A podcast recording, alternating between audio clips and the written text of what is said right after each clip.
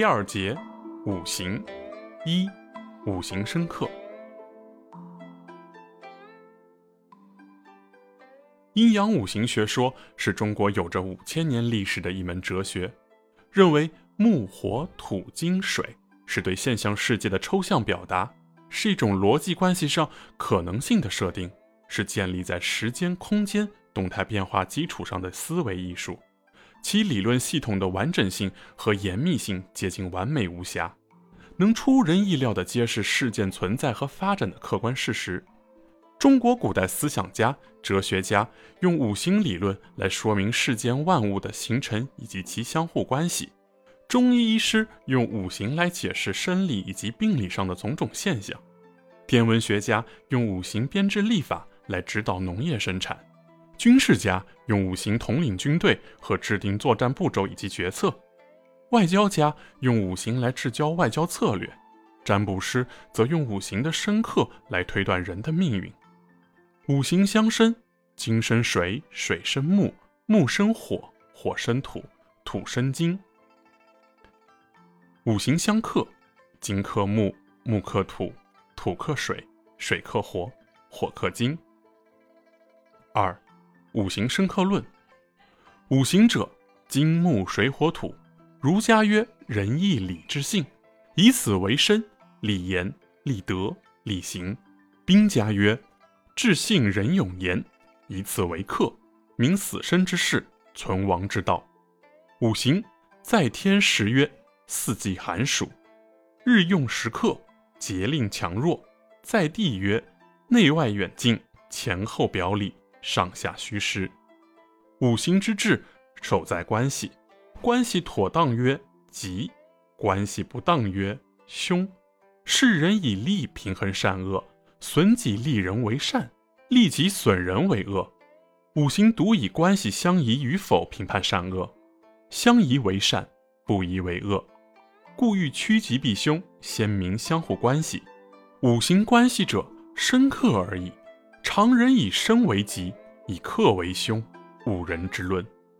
须知阴阳五行并无好坏，生克本无吉凶，当生则生吉，当克则克吉。何者为生？生之核心在于给予，给予之道在于时机。待其所急而与之，顺其所需而复之。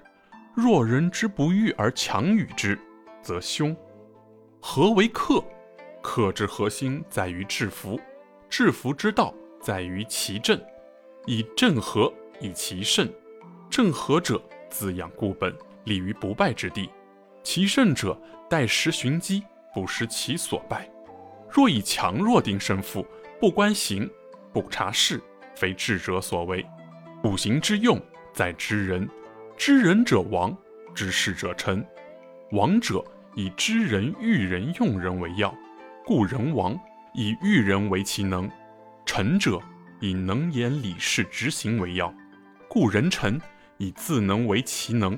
欲学王道，必先知人。若要知人，首选五行。三、五行与太极、阴阳。五行是对阴阳太极的再描述，相当于三，但是它本质上讲的含有太极的一和阴阳的二。对于一而言，它无处不在，又一无所在，无法描述。本书中提到的心法，大多数和这个太极的一有关。对于二来说，就是阴阳，即矛盾的对立统一和转化，就是生化反。太极的一没有大小，没有内外，没有动静，没有一切相对的概念。人类为了分别这个一，就产生了阴阳的概念。在阴阳的基础上再一次细分，就是金木水火土五行的对立统一和转化的理论如下：金木水火土本身的矛盾和统一，比如金分阴阳，但统一为金；木分阴阳，但统一为木。二，金克木，木克土，土克水，水克火，火克金是矛盾，金生水，水生木，木生火。火生土，土生金是统一。三，矛盾的转化指金克木是矛盾，但可以有条件的转化。比如庚金克甲木为矛盾，但庚金和乙木就是矛盾的转化。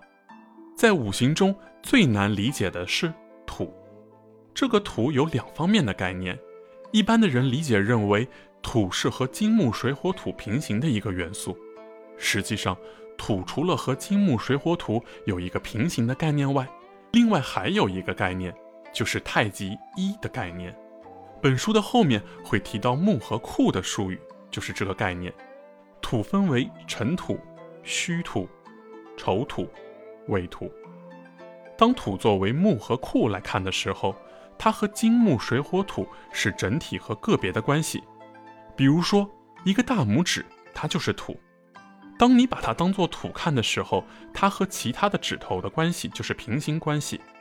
当你把它当成木库来看的时候，它本身还有两个指节，可以和任何一个手指构成一个太极，共有五个指节。这个木库的土可以和其他的手指构成四个不同的金木水火太极圆。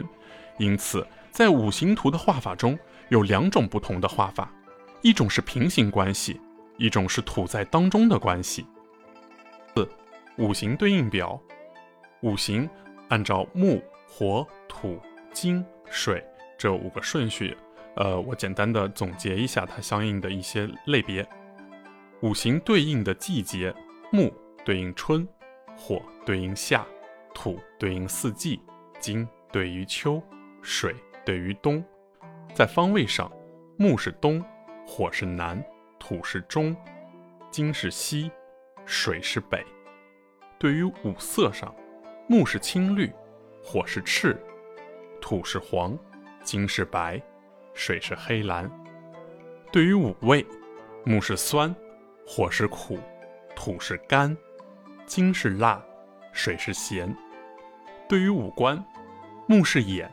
火是舌，土是鼻，金是口，水是耳。对于五脏，木是肝，火是心，土是脾，金是肺，水是肾。对于六腑，木是胆，火是小肠，土是胃，金是大肠，水是膀胱。对于五常，木是人，火是理，土是性，金是意，水是志。对于五情，木是怒，火是喜，土是思，金是悲，水是恐。五行对应表是坊间广为流传的、便于初学者记忆的汇总表。笔者认为，此表仅可以作为记忆的参考。比如，五色中木代表青绿，而实际中木与木发生关系颜色时才是青绿。